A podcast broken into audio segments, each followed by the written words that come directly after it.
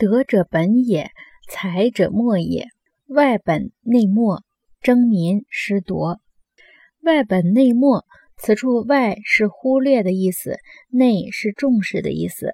争民失夺，争民是与民争利，失夺是施行劫夺的意思。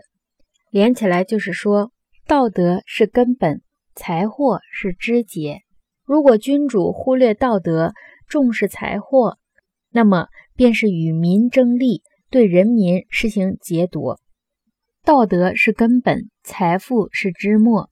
假如轻根本而重枝末，那么就会和老百姓争夺利益，实行劫夺之术。